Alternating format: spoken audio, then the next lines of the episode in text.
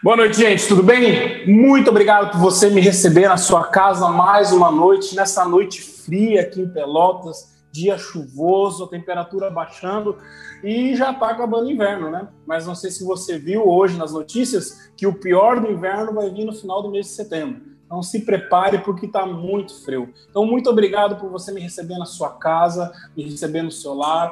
Vai ser especial demais para que a gente possa ter esses momentos aqui conversando sobre as coisas pertinentes do reino. Esse é um projeto que surgiu no meio da pandemia, o projeto Parceiros no Reino ele surge no meio da pandemia para que a gente possa conversar um pouco com outros pastores de outros locais, entender como é que está funcionando. Nós já estamos na segunda temporada. Na primeira temporada falamos com pastores que tinham alguma ligação com o Rio Grande do Sul e hoje na segunda temporada, que ainda vai todo esse mês de setembro, conhecendo outros pastores, outras realidades. Tivemos missionários do Uruguai, do Amazonas, pastores de Goiás. Hoje vamos ter mais um pastor lá de Goiás. Então, fica com a gente que eu tenho certeza que o Espírito Santo vai falar ao seu coração, vai aquecer a sua vida nessa noite, para que a gente possa então estar conversando sobre o reino de Deus. Quero convidar e já trazer para a conversa nesse momento o reverendo Vanderlei. Coloca ele na conversa aí. Tudo bem, Vanderlei? Boa noite. Graça e paz, Choco. Graça e paz, irmãos de Pelotas irmãos espalhados aí pelo Rio Grande do Sul. Que Deus abençoe muito sua vida. Para mim é um grande prazer, viu, Choco, estar com você. Choco, porque é um grande amigo, né? Um irmão que a gente conheceu ao longo da caminhada cristã, um privilégio de Deus. E por isso que a gente tem essa liberdade de chamar de Choco, né? Na verdade, quando ele esteve em Goiânia, eu chamava de Chuck, né? Choco Chuck, né? Porque ele não é muito simpático assim, né? Fisicamente, mas é um grande homem de Deus, grande servo de Deus e nós nós estamos aqui para para sermos bênção e sermos abençoados pelos amados irmãos. Que Deus nos abençoe, tá, meus irmãos? Amém. O Júnior, como eu chamo ele, né? É, ele é um amigão, a gente conheceu ele lá em Goiás. Então, graças a Deus, Júnior, uma coisa que, pelos próprios discipuladores que eu tive, que você os conhece muito bem, a gente não carrega no nosso ministério esse peso, ah, reverendo, Rodrigo, pastor. É. Cara, você me chama como você sentir à vontade. No sul, né, depois que eu voltei, como eu já voltei reverendo, então a maioria das pessoas já tem o costume de me chamar de reverendo. Mas eu não digo não, eu prefiro até que as pessoas me chamem pelo nome. Aqui na igreja eu falo para quem está entrando, no integrar, a gente tem um momento discipulado inicial, eu falo, cara, você pode me chamar de Rodrigo, nome tão bonito que minha mãe me deu, mas pode me chamar de Choco também, fique à vontade, sem mistério nenhum. Pensa. Júnior, nesse primeiro momento, se apresenta para o pessoal, fala quem você é, aonde você está pastoreando, sua esposa, seus filhos, enfim, se apresenta para quem está te ouvindo. Tem gente tanto aqui de Pelotas como de outros locais do, Brasil hoje à noite. Benção. Eu me chamo Vanderlei Preto, né? Júnior no final, e sou aqui de Goiânia, natural de Goiânia. Né? Me converti em 99 na Igreja Presbiteriana Recantos das Minas Gerais, onde sou grato a Deus onde o Choco esteve lá alguns anos também sendo bênção, juntamente com a Dani, né? Não tinha as crianças ainda na época, né? Caléu, Caléu e Tel. Depois eles nos, nos abandonaram e foram para a Igreja Luz, mas foram sem bênção, né? E, e, nós tivemos, criamos ali uma amizade muito grande. E de lá nós fomos para a Igreja Presteriana Pedra Viva como seminarista e fiquei ali durante cinco anos, quatro anos como seminarista, um ano como pastor auxiliar saí para plantar uma congregação da própria Igreja Presbiteriana Pedra Viva, que é a Ágape, né? Ficamos lá três anos, é, iniciamos o trabalho do zero, eu, minha esposa e meus três filhos. Então foi uma experiência espetacular diante de Deus. Nós aprendemos muito, crescemos muito. E após três anos estando lá, o reverendo Jair, que é o presidente do Life on Life hoje no Brasil, né, foi convidado pelo reverendo Jean para abençoar os irmãos nesse ministério, né, como presidente, e surgiu a oportunidade de nós irmos lá para voltarmos, né, para nossa sede, né, para a Igreja Presbiteriana Pedra Viva, e nós o fomos.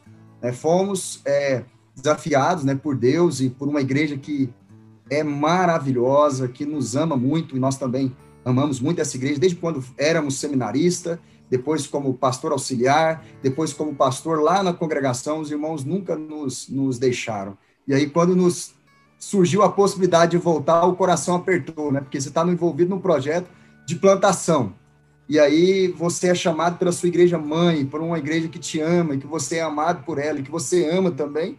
Aí nós oramos muito e conversamos com o conselho sobre a possibilidade de irmos para a igreja mãe, mas com o propósito de fortalecermos a parceria com a nossa congregação.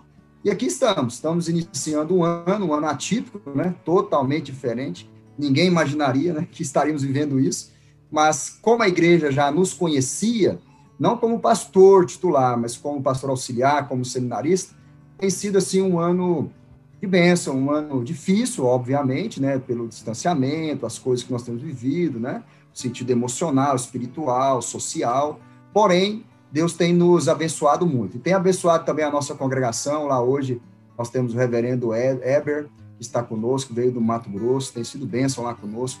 E se Deus quiser, nós vamos caminhando aí no reino e esperamos ficar ali como, como você já está, meu irmão, Rodrigo Choco. Aí muitos anos aí em Pelotas, né, consolidando um trabalho, né, é algo que você sempre me disse, né, que as pessoas iam para o Rio Grande do Sul, ficavam pouco tempo e já saíam, né, e você não tem esse desejo. E eu louvo a Deus por isso, porque eu tenho visto quanto Deus tem te usado aí em Pelotas, né, nessa comunidade, a gente acompanha, né, pelas redes, pelo, pela, pela nossa amizade, né, a gente conversa, né, você dá bronca, a gente sorri aí com as suas broncas aí que você dá na gente aí, e é assim, né? E vamos caminhando, e vamos caminhando. Mas louvado seja Deus, né? Por esse momento. A Pedra Viva, a, a, Pedra Viva, ela está se reunindo lá no setor Eldorado ainda? Isso, estamos lá no, no Eldorado, né? No Celina, Celina Park, né? Já é uma, é uma igreja que, desde o seu nascimento como congregação, ela tem aproximadamente 15 anos, né? Hoje nós temos lá uma média de 70 membros, né? Estamos caminhando. Para Goiânia, não é uma grande real, real, realidade, né? Mas nós temos uma perspectiva de crescimento muito grande, porque nós estamos numa comunidade que, que sonha muito com isso. Sonha muito em alcançar pessoas para Cristo Jesus. E isso é essencial nessa caminhada. O que nós estamos agora consolidando lá na nossa, na nossa igreja, né? São as metodologias de como nós vamos aplicar esse evangelho para as, pessoas, né? nós já temos caminhado aí, temos ontem mesmo nós concluímos mais uma série de estudos sobre grupos pequenos, que é uma paixão que eu tenho, né, como pastor, né, eu entendo que essa é uma visão bíblica que, que Deus tem colocado no nosso, no nosso coração, e, e somando isso ao dis, discipulado, né, então a perspectiva é de crescimento, estou bastante animado, bastante motivado, estamos lá eleitos para dois anos, né, mas acredito que se Deus nos permitir, né, é, nós vamos continuar caminhando por muitos anos ali na Pedra Viva. É, eu tive em Goiânia, acho que uns quatro anos atrás, até tomei um café lá na, na casa do Jair, mas não cheguei na igreja, porque na memória que eu trago da igreja era na época, na época que ela era congregação ainda, que ela era congregação Sim. da luz na época da ainda, luz. né? Mas eu, mas eu fico feliz, cara, com esse crescimento, com esse avanço. Mas você é casado, você não é casado, você não tem filho. Ah, é verdade, não falei, né? Verdade. Sim, casado, muito bem casado com a Carolina, uma senhora muito brava, uma mulher de Deus, mas brava, né? E tenho três filhos. Temos a Manuela, de 10 anos, vai fazer 11 anos agora.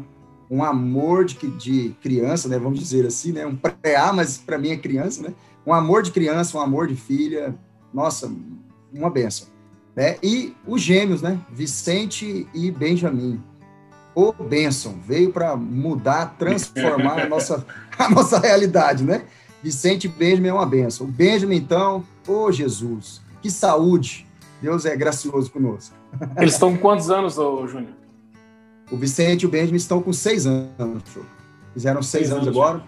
É, fizeram seis anos e tem sido um tempo de grande, de grande bênção aqui com eles aqui, né? Esse período de, de pandemia tem sido, assim, uma loucura porque é, é energia demais acumulada, né? E, e, a gente precisa trabalhar também, né? Nós, nós não trabalhamos somente na igreja presbiteriana Pedra Viva, nós também administramos uma escola, você sabe da nossa, da nossa história aí. Então, assim, então a gente dá aula online, conversa com o pai, direção, coordenação, professor. Então, assim, então tem sido muito corrido conciliar isso com a família aqui, né, em peso em casa, as crianças querendo correr, brincar, mas Deus é quem nos dá a capacitação. Né? Deus é quem nos dá. Então, antes, antes da gente entrar na história da Pedra Viva, que é a sua igreja atual hoje, queria te fazer duas perguntas. Sim. Primeiro, já que você tocou nesse ponto aí, a questão das, da escola. Como é que você está vivendo essa questão da pandemia e a escola? Você acha que, que vai ter muita influência no ensino? Eu não sei como é que vocês estão aí em Goiás. Aqui em Pelotas, nós estamos desde março parado. Né? Mas, é, e, é, e as escolas pararam todo esse tempo, não tem previsão de voltar, né? Eu tenho um menino, meu mais velho está no primeiro ano, segundo ano agora, né? O meu mais novo está no pré ainda. O que eu vejo é que o meu menino do pré ter aula digital e não ter, não é indiferente uma coisa com a outra. O meu mais velho, a gente está entrando naquela vibe assim, cara, vamos alfabetizar ele, porque aula digital também não está fluindo muito, muito legal. Vamos tentar alfabetizar e tal. Como é que tá, vocês estão se virando aí com a pandemia aí, aí em Goiás? Então, justamente, Choco. Assim, em Goiás, o que, que acontece? Nós também estamos aqui com as escolas sem ter aula desde março, se me falha a memória, ali por torno do dia 15, 16 de março, e a perspectiva é de não voltarmos esse ano, a perspectiva é essa, pelo, pelo se depender do nosso governador aqui, né, o, o Ronaldo Caiado, nós não voltaremos esse ano, né? E, e a perspectiva é difícil, tanto para as crianças, né? Porque é, a gente tem visto aí surtos de crianças, né? É, pânico de crianças, abusos de crianças que têm ficado na casa de pessoas que não são pessoas da família, né? Porque pelo menos a realidade que a gente vive vivencia aqui, próximo de nós, da nossa realidade de escola, é que dezenas de famílias deixam seus filhos na escola no, no período integral e essas crianças agora não têm essa assistência e o pai precisa trabalhar, porque muitos vêm do Nordeste, da região, de outras regiões do Brasil, e eles não têm fam familiares aqui e deixam na casa de terceiros. E aí a gente sabe o quanto isso é terrível né, para uma, uma criança, né? tanto na formação intelectual, psicológica, emocional, né, estar distante de todos, dos seus, dos seus colegas, e ainda esse grande risco aí do abuso, né, que é algo eminente a gente tem visto, né? Então, assim, então aqui em Goiás, a perspectiva, show, é de não voltarmos esse ano. E eu, particularmente, tenho uma análise. Eu penso que não volta não é unicamente porque nós estamos vivendo uma pandemia. É por causa da pandemia, obviamente, mas a pandemia hoje é um pretexto para as aulas não, não, não voltarem. Sabe por quê, meu irmão? Porque, olha, os municípios aqui de Goiânia, Senador Canedo, eles economizaram na folha, na folha de pagamento em torno de 40% a 50% porque não tem dobra de professor, mandaram aqueles que eram contratos embora, e eles misturaram a perspectiva da volta de aula da rede pública com a rede privada.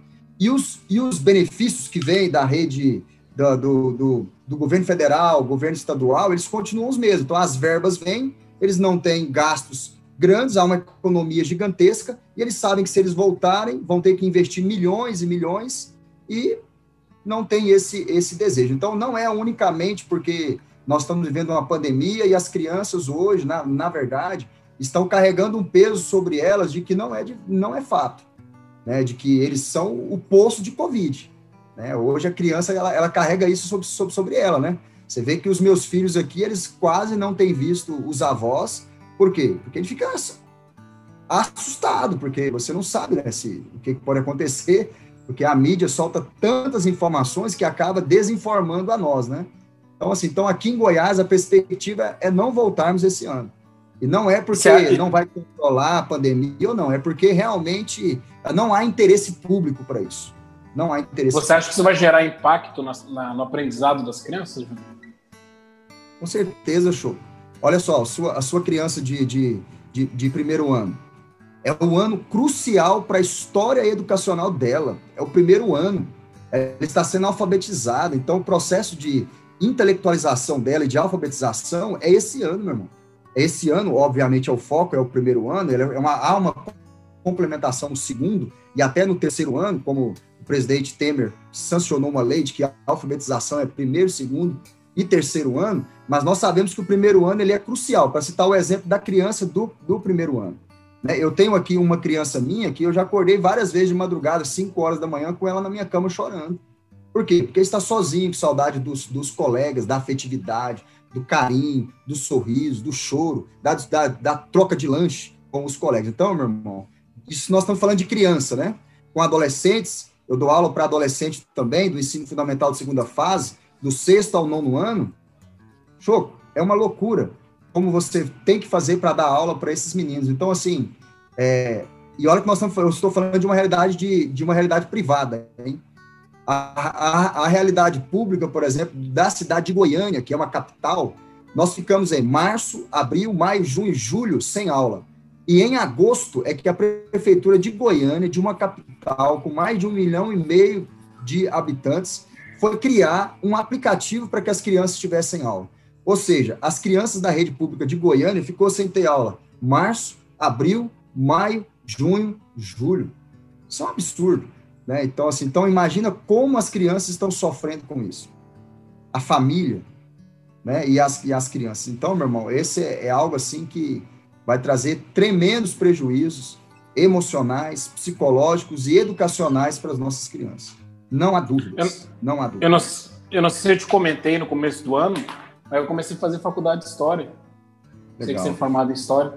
Sim, uma, pareceu uma oportunidade aqui eu acho interessante a gente ter uma outra formação. Mudando um Legal. pouco agora o foco, Júnior, queria te fazer uma pergunta, não ainda sobre a Pedra Viva, mas sobre a Igreja Ágape que você estava plantando. Porque Sim. quando eu estive aí há quatro anos atrás, eu lembro, tive a oportunidade de comer um churrasco goiano na sua casa aí, né? Sim. Ah. É, inclusive, inclusive, viu, pessoal, reclamou do, do churrasco. Ele virou para mim e falou assim: churrasco de 40 minutos. Lá no, lá no sul, churrasco demora horas para ser feito. Como é que você faz um churrasco em 40 minutos? Falei, uai, é assim que eu sei fazer, né? e daí você me levou para conhecer o local onde vocês estavam reunindo na época. E eu achei Sim. interessante o link que você estava fazendo com o esporte e a igreja, que reuniu até, inclusive, num local que tinha quadras de futebol e tal. Como é que foi essa experiência de você Isso. linkar outras ferramentas de evangelismo que não são normais à igreja, né? Normalmente a igreja vai evangelizar, uhum. põe na cabeça que vai distribuir panfleto, põe na cabeça que vai botar uma caixa de som uhum. e sair gritando, né? Mas qual, eu achei, achei legal essa estratégia que vocês usavam de evangelismo. Então, é, a congregação, a Ágape, ela, ela nasceu a partir desse, desse projeto. Então, nós, nós não tínhamos pessoas, não tínhamos parceiros financeiros para começar o trabalho. Então, nós, nós tínhamos a ideia de que essa igreja teria que nascer a partir de grupos pequenos.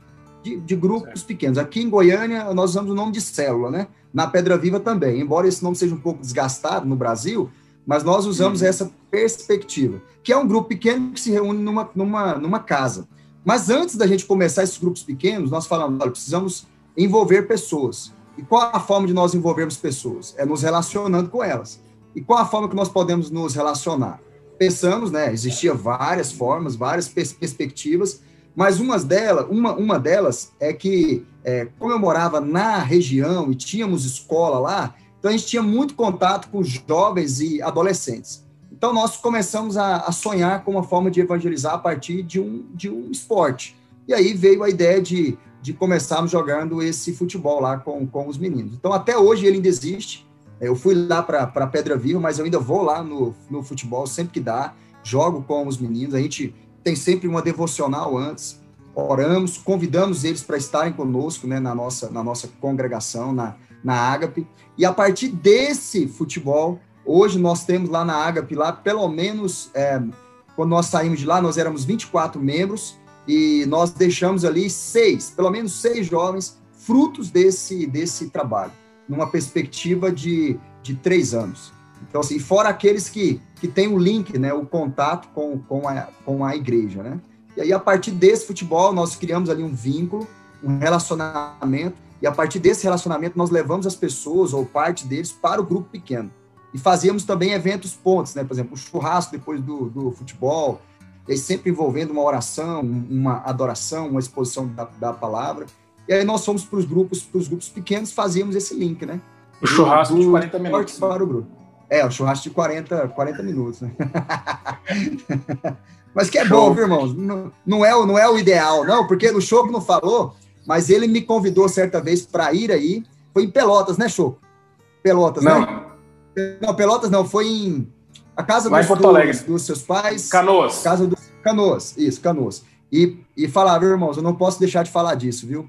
Eu fui muito amado e muito bem recebido, tanto pelos pais do, do Choco, quanto pelos pais da Dani. Foi maravilhoso o momento que nós tivemos aí. Era só eu e Carol, né? Só eu e Carol. Era só você. E a gente não tinha os é. meninos ainda também. É, não tinha. Então foi maravilhoso. Nós temos até uma história engraçada que eu não vou contar, mas que o Choco vai lembrar de um passeio que nós fizemos. Foi, foi maravilhoso. Foi com... Isso tudo. Foi uma, foi uma noite complicada tudo... aquela noite. Então, foi o momento de estreitar os relacionamentos. É. viu, viu, Júnior? Voltando ali, eu acho interessante, por isso que eu quis tocar nesse assunto, porque eu acho que a igreja, a gente até conversou um pouco isso na live da semana passada, ela vai precisar se reinventar com novas estratégias Verdade. de evangelismo. Né? Eu Verdade. creio que se a gente avaliar o grupo familiar, eu sei que você é apaixonado por grupo familiar, então vou, vou tocar no ponto aqui. Né? Uh, ele é uma estratégia né, uh, que até pré-pandemia, vamos dizer assim, era uma estratégia que nós sabíamos que era uma estratégia extremamente atuante, interessante para você ter, principalmente nos grandes centros, como você está em Goiás. Né? Mas uhum. eu creio que pós-pandemia, os pastores e as igrejas vão precisar reavaliar os seus métodos, porque a inserção do universo digital é uma novidade, muitas igrejas não estavam ainda acostumadas com isso. A questão das próprias aglomerações, a gente vai ter que repensar muito como é que a gente vai fazer essa questão. Então, quanto mais os pastores forem presos às ferramentas, mais eles vão demorar para se adaptar. Eu, eu creio, não sei se é o que você pensa, mas eu vejo sim que a gente vai precisar abrir um pouco a nossa mente, fazer uma exegese cultural, como Stott falava, né, da realidade que a gente está vivendo, para que a gente possa continuar uh, alcançando pessoas e alcançando vidas. Indo agora para. Deixa eu só. Posso só falar uma coisa sobre isso? É porque assim, eu penso assim, show, nós temos que. É, eu sempre separo assim: o que é primícia, é, que não pode ser mudado, e aquilo que é metodológico, que pode ser mudado. Então, o que é primícia? É a palavra de Deus, é a oração, é a adoração genuína e sincera. Isso não pode faltar em nada que nós vamos fazer nas nossas comunidades. E o que que, e o que, que pode ser modificado? Entra nisso que você falou, a perspectiva nova, do que vai vir né, nesse, nesse pós, pós-pandemia. Né? Então, assim, então, esse é um desafio gigantesco para nós para mim como pastor, para você também. Eu estou vendo, eu estou acompanhando aqui nesse projeto que você desenvolveu, espetacular, né? Eu assim, eu sou meio tímido, né, para esses esses trabalhos, mas assim é algo que não tem volta. Por exemplo, já que você tocou a questão dos, dos grupos, dos grupos familiares, né, das, das células. Aqui em Goiânia, por exemplo, algumas igrejas, as neopentecostais, elas nem pararam as suas as suas células. E em Goiânia nós temos megas igrejas e células. Igrejas que têm assim mil células, duas mil células, elas não pararam. E nós. Uma videira, por exemplo. Nós, uma videira, por, por exemplo, uma luz para os povos, né? Para os povos. Então, assim, eles não, é, eles não, eles não pararam, assim, pararam dias, semanas, né? E já voltaram a toda, né? A toda. Então, assim, mas nós, como reformados, nós temos um cuidado ou um zelo, não sei se a gente pode dizer assim, né? Não querendo dizer que os outros os outros estão errados, mas dizer assim que nós temos um critério mais apurado, acurado com relação a, a, quando voltar e a como voltar, né? E aí, dentro dessa perspectiva, algo que eu tenho pensado, é, e baseado não só em mim, mas em outras igrejas que já têm feito aqui em Goiânia, é que é se reunir em grupos pequenos pelos, pelas redes sociais. Zoom, é, WhatsApp, né? Divide a igreja em grupos de quatro, cinco pessoas e ali o pastor traz uma devocional, entrega para esses líderes chaves, e esses líderes, é, como a igreja está dividida entre eles, eles têm contatos, e ali a igreja continua vivenciando né, e superando esse momento. Pode ser uma ferramenta? Pode ser que sim. Né? Por exemplo, quando eu estou concluindo aqui com a minha igreja aqui, né, os estudos de célula, eu já, já para mim eu já estava sonhando já que nesse momento, em, em, em setembro, nós já estaríamos começando a é, re, revitalizar as nossas células, mas infelizmente não deu certo. E dialogando com eles, eu falei, olha, irmãos, nós precisamos nos encontrar semanalmente. E aí um, um, um dos meus irmãos me disseram assim, pastor, semanalmente, com a nossa dinâmica de Goiânia, de uma capital, é difícil por causa do trânsito e tal. O que, que o senhor pensa de nós nos encontrarmos uma semana presencial e a outra de forma é, pelo Zoom, né, de uma forma virtual? Falei, ah, tá vendo, show? São perspectivas novas que vão, que vão, que vão surgir. Não tem como fugirmos disso. E eu, particularmente, aceitei com bons olhos para refletir com esses líderes sobre, sobre isso. Então, essa perspectiva nova, ela vai acontecer. Agora, o que não pode ser mudado, e eu, eu, sei que você, que você sabe isso melhor do que eu, é assim, que nós não podemos mudar os princípios. Esses são inegociáveis, né? Agora, a forma como nós vamos a, aplicar, isso aí é, é fato, né? Nós podemos mudar, né? Indo lá para Pedra Viva, Júnior. Qual, como Sim. é que tem sido a experiência para você de ter saído de uma congregação, né? Aqui, nós, só para você entender a, a, realidade que eu estou de contexto, nós estamos vendo um presbitério novo no Rio Grande do Sul. Faz três anos que esse presbitério existiu.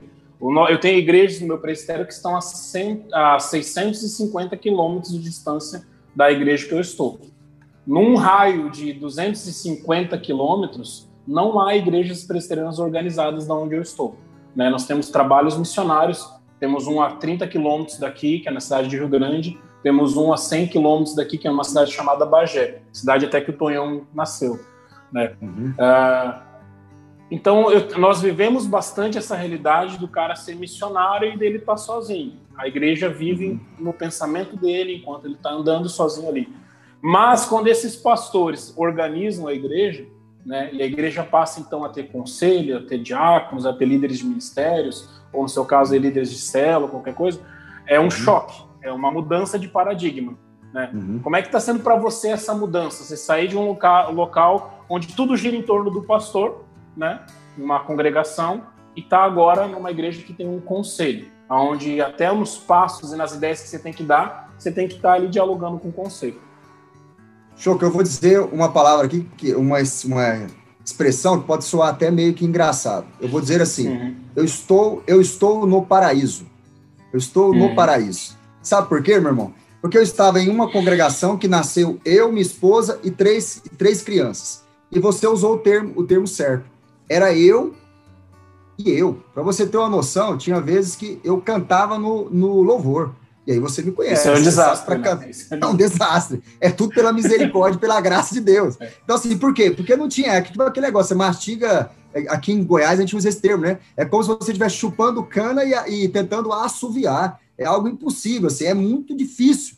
Então, por exemplo, a, a, o culto lá começava às 18 horas. Então eu chegava lá às 17, porque eu tinha que organizar a igreja. Eu tinha que fazer primeiro o trabalho de diácono, para depois fazer o de, o de pastor. Então eu tinha que organizar tudo lá. E, e, como lá era um salão de eventos, então eles ficavam, as coisas ficavam guardadas numa sala e eu tinha que chegar uma hora antes para trazer de volta para usar. E quando o pessoal tinha feito um ou outro evento lá, lá eu tinha o filho do proprietário que usava para fazer uma célula e deixava, eu não sei de onde eles comiam tanta batata frita, e deixava a batata frita no chão, então eu tinha que chegar e varrer a igreja e colocar as cadeiras, o púlpito, arrumar o som, e tudo eu e minha esposa. Depois, pela graça de Deus, começou a chegar pessoas, louvado seja Deus por isso. Então, o louvor, eu já, ufa, eu orei, eu, eu, eu orei tanto a Deus e Deus trouxe pessoas para nos ajudar no, no louvor. E Deus foi trazendo pessoas. Agora, na Pedra Viva, irmão, eu estou no paraíso. Sabe por quê? Porque até os diáconos lá falam, falam, falam para mim, pastor, ó,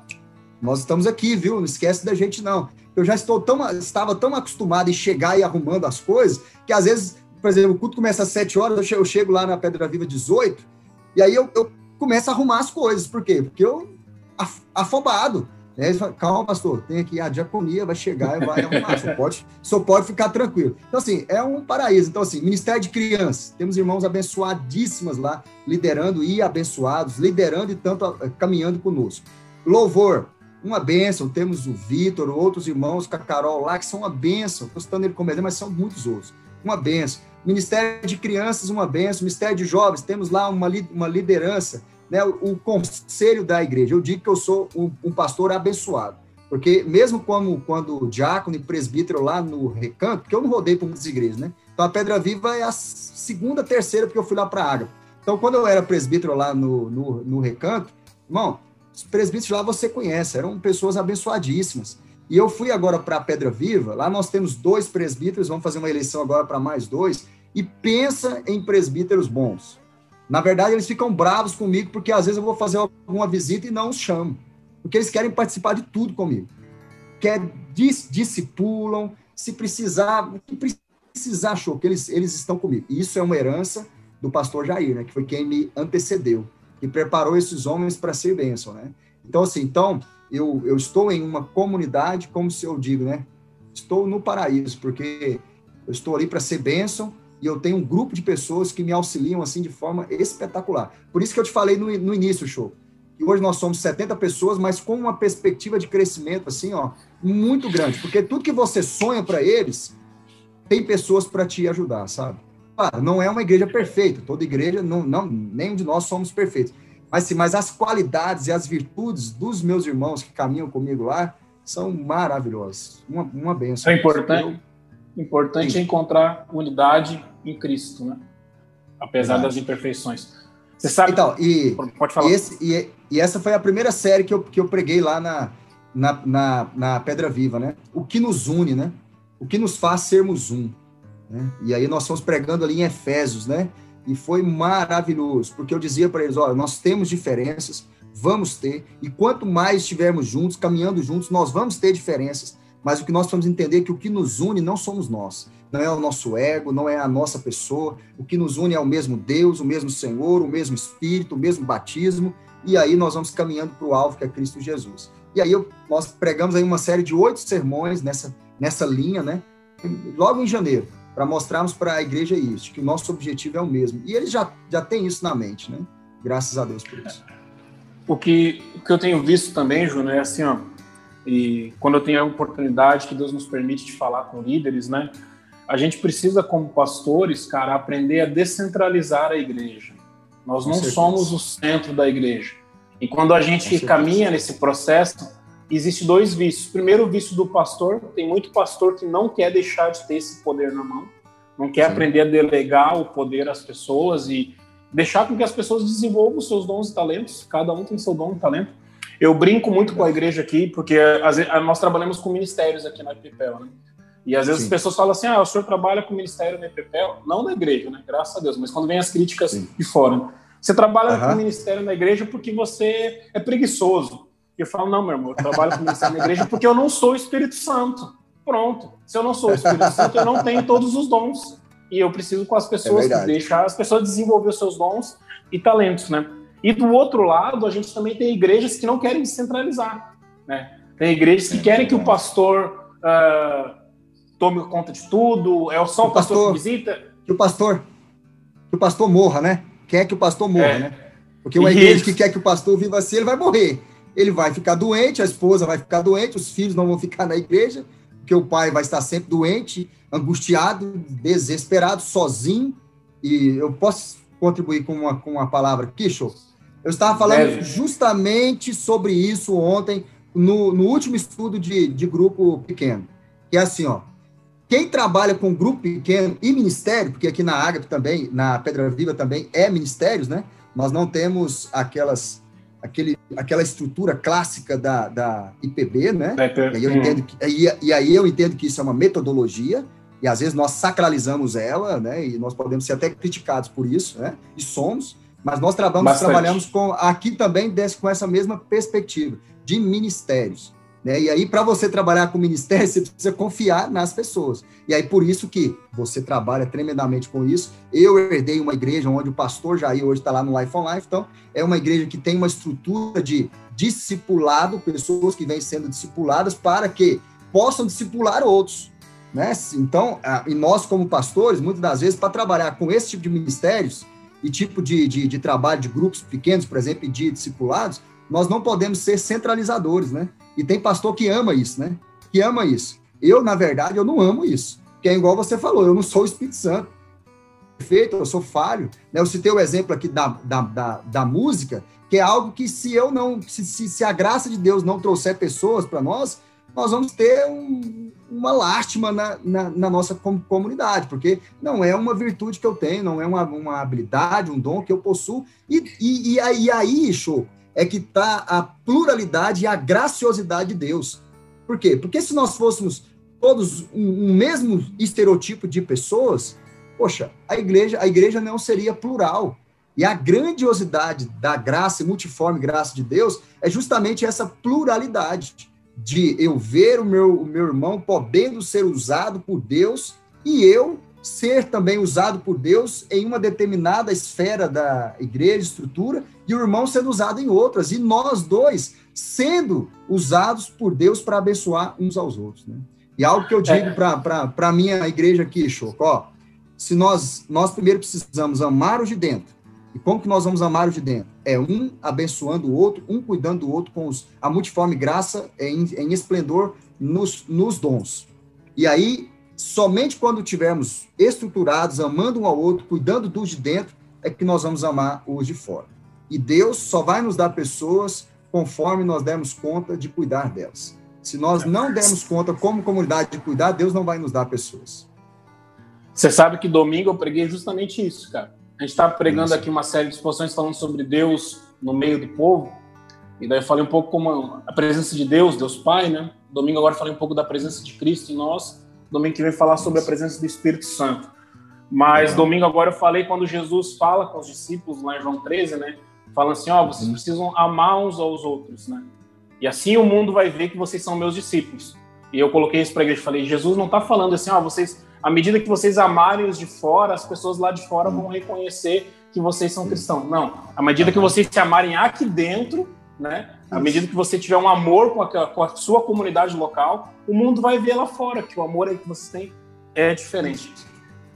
Júnior, caminhando, uh, rapidinho, uma devocional, uma palavra que você quer deixar para a igreja nesse momento que está nos ouvindo. Benção. Então, meus irmãos. Cinco é... minutinhos. Cinco minutos?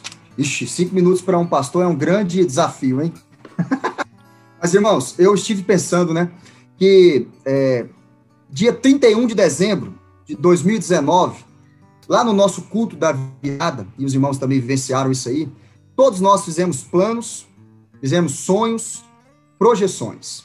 Né? E nós não imaginaríamos que no dia 1 de setembro nós estaríamos provavelmente com 90% desses sonhos frustrados ou modificados, né, diante de tudo isso que nós que nós temos vivido. E aí eu lembrei de uma palavra de, de Provérbios, no capítulo 16, no versículo 1, que diz assim: Ao homem pertencem os planos do coração, mas do Senhor vem a resposta da língua.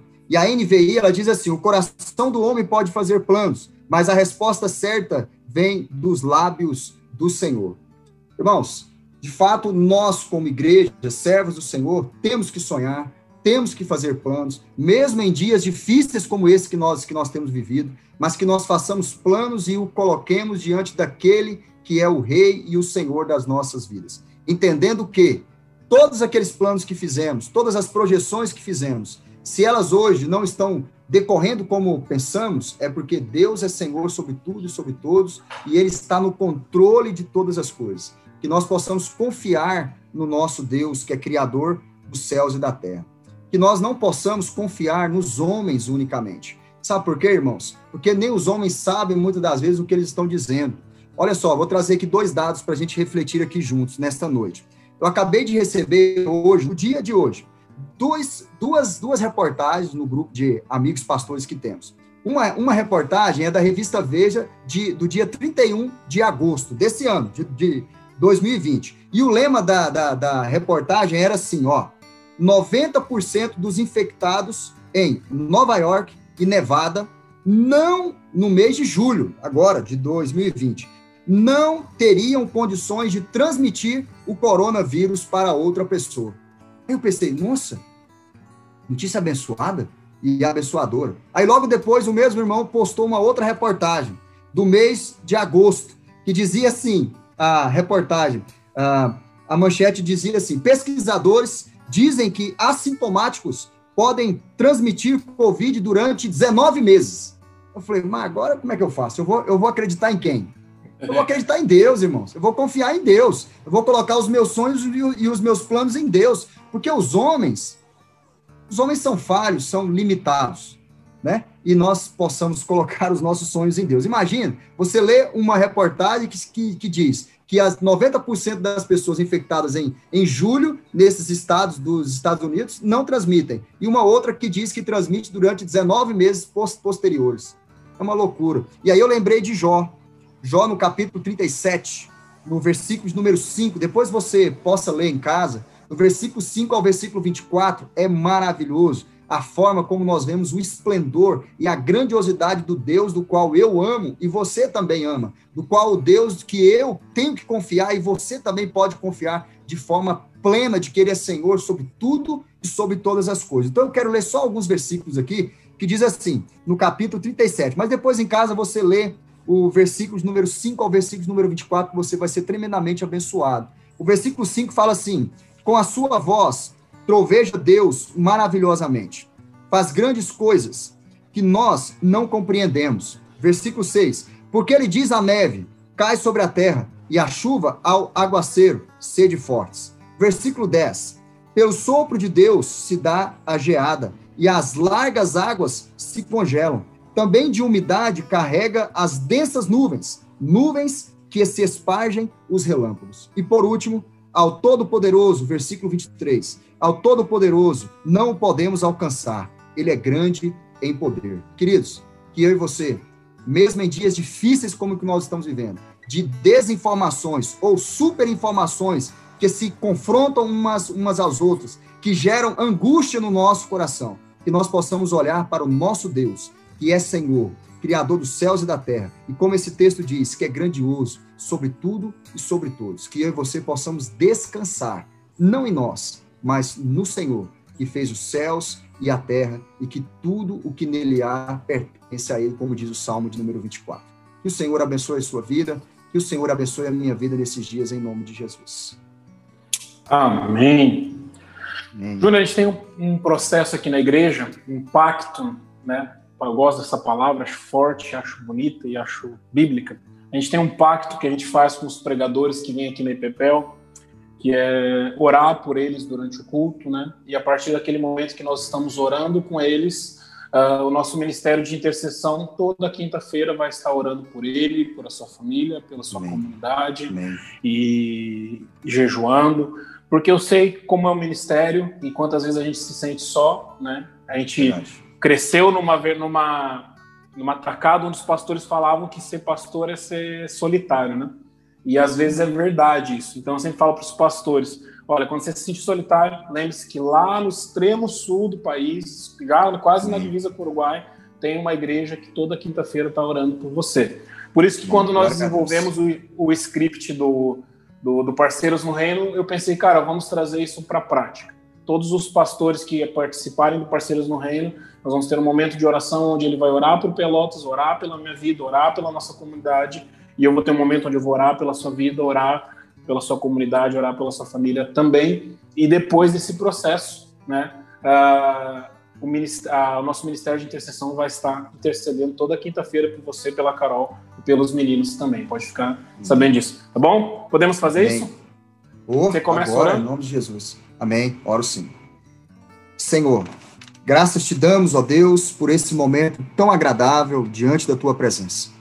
Graças te damos, ó Deus, pelo privilégio que temos, ó Pai, de nos relacionarmos com irmãos em Cristo Jesus. Obrigado, Senhor, pelo teu Espírito Santo, que é quem toca no nosso coração, na nossa vida. Ó Deus, que gera esperança no nosso coração para estarmos juntos como igreja e como comunidade. Eu quero, ó Deus, te louvar, ó Deus, pela vida do teu servo. Ó Pai, que o Senhor abençoe, ó Deus, o pastor Rodrigo, ó Deus, o Choco. Ó Deus, cuide do teu servo, cuide da sua família, cuide dos seus filhos, cuide da Dani, ó Deus, cuide, ó Deus, de toda a igreja, ó Deus amado, de Pelotas. Ó Deus, em nome de Jesus, nós colocamos, ó Deus, a vida desses amados irmãos diante da tua presença. Pedimos, ó Deus, pelo conselho, pelos oficiais, pelos irmãos, irmãs, crianças, jovens, adolescentes, idosos dessa comunidade, da cidade, ó Deus, de Pelotas. Que o Senhor abençoe, ó Deus, essa cidade. Que o Senhor, ó Deus, continue a usar esta igreja, ó Deus, como canal de bênção sobre a vida, ó Deus amado, uns dos outros, ó Deus, e desta cidade, em nome de Jesus. Que o Senhor, ó Deus, os guarde, os supre e os supra e os livre, ó Deus, de todo mal. Obrigado, Senhor, por esta oportunidade. Nós te agradecemos e oramos em nome de Jesus. Amém, Senhor. Deus, muito obrigado por essa noite, muito obrigado Amém, porque, Deus, o Senhor nos escolheu para que possamos Amém. conversar, Deus, e participar do teu reino. Isso é um privilégio sem igual. E nessa Amém, noite, Senhor. eu quero orar, Deus, e agradecer, Deus, pela vida do Júnior, da Carol, dos meninos. Obrigado porque são amigos, Deus, que o Senhor colocou na nossa jornada. E, Deus, são amigos que são aliançados pela fé que temos, pelo Cristo que nos salvou, Deus. Obrigado pelas brincadeiras, pelos sorrisos, Deus. Obrigado pelos, pelo momento de choro, de dificuldade que passamos também. Tudo, Deus, é bom, fortalece a nossa amizade. E eu amo esse casal, eu amo seus filhos. E eu quero que o Senhor derrame bênção, Deus, do Senhor sobre a vida deles, Pai. Quero orar, Deus, ao Senhor pela Igreja Pedra Viva, Deus, em nome de Jesus. Deus. Guardar, Deus, essa comunidade que esse ano vive, Deus, o desafio dessa transição pastoral, juntamente com esse desafio da pandemia. Deus, guarda o seu Amém, conselho, guarda, Sim, Deus, os seus diáconos, guarda os seus líderes de, de ministério, que realmente, Deus, seja, Deus, uma igreja que impacte, Deus, continue impactando, Deus, essa região de Goiânia, para que as famílias possam encontrar a Cristo Jesus. Oramos, Deus, ainda, Deus, nesse momento, Deus, pela vida, Deus, do reverendo Jair, quem começou esse trabalho, amigo querido nosso também, Obrigado, que o Senhor guarde a sua vida pastoral, para que ele seja bênção, Deus, à frente, Deus, do Life Online. Sim, Quero orar, Deus, e agradecer, Sim, Deus, pela vida de cada Sim, família que esteve Amém. conosco nessa noite. Sim, guarde os seus corações, guarde as suas guarde vidas e que teu Espírito Sim, Santo esteja se derramando sobre cada lar. É no nome de Jesus, Jesus que eu oro e te agradeço, Pai. Amém. Amém. Júnior, antes da gente sair daqui, tem uma pergunta que chegou para mim, do Rômulo. Tá? Deve ser membro seu aí, sua comunidade? É. Isso. Ele, ele pergunta se depois da pandemia uh, os cultos digitais, virtuais, eles vão começar, vão continuar, desculpe, né? Eu vou responder primeiro e depois você já responde e já dá aquelas últimas palavras finais para o pessoal, ok? Tá bom, tá bom. Uh, ok. Assim, Romo, uh, eu acho, eu, eu acho assim, toda igreja que estava já começando com a divulgação dos seus cultos online, seja ainda Facebook, qualquer já estava entendendo que essa é a chamada da nossa geração. Né? A nossa geração é uma geração digital. Toda igreja que já vinha com esse processo, a tendência é que nós vivemos isso aqui na nossa comunidade. Nesse período foi necessário aperfeiçoar esse processo, dentro das nossas limitações, mas aperfeiçoar esse processo. E eu vejo como um processo sem volta. Né? Eu tenho dificuldade ainda, algum tempo atrás estava debatendo com um pastor amigo meu, Reverendo Gidiel, acho que você conheceu ele também, né? Sim. Uh, que tem se falado sobre igrejas digitais, igrejas virtuais. Eu talvez ainda me sinto incomodado com esse termo, mas eu não uhum. sei se nós não vamos chegar a essa realidade também, né? São novos tempos, são novas maneiras de pensar, são novas maneiras de nós vermos a comunhão. É óbvio que a comunhão do cheiro, do olhar, do toque, de estar junto, ela faz toda a diferença. Mas essa realidade digital, ela existe. E um exemplo que eu dou sempre quando eu falo isso é, é a ideia das nossas crianças. Né? Ali, que nem a Manu, que tem de 11 anos ali, 12, 13 anos. Para eles, se você fala assim, ah, eu vou lá para o universo digital ou o universo real, você já é velho. Porque para eles, o universo digital e o real é a mesma coisa. Né? Então, eu acho que a gente vai ter que aprender. E os pastores que se antenarem e conseguirem fazer essa boa exegese, eles vão continuar assim com os cultos digitais. Aqui em Pelotas nós vamos continuar. Se você não for assistir o culto aí da Pedra Viva, convido você, Homo, a assistir os cultos aqui da Igreja Cristiana de Pelotas. Júlio, essa... responde ele aí e já se despede do povo. Tá bom. Essa é a vantagem do culto, do culto virtual, né, Choco? Né? Então é. dá para acompanhar no, de onde você, você estiver, né? Então, assim, eu penso que também é algo sem volta, sabe? Agora, se nós aqui da, da, da Pedra Viva, nós estamos anos-luz de algo que seja ideal. Isso nós temos que ter humildade para dizer. Até porque eu sempre falo para os irmãos, eu como pastor não estava preparado para essa essa veia, né, virtual unicamente. Tanto é que você viu a, a dificuldade que foi para a gente conseguir acertar aqui, para caminharmos juntos nesse, nesse momento aqui, né?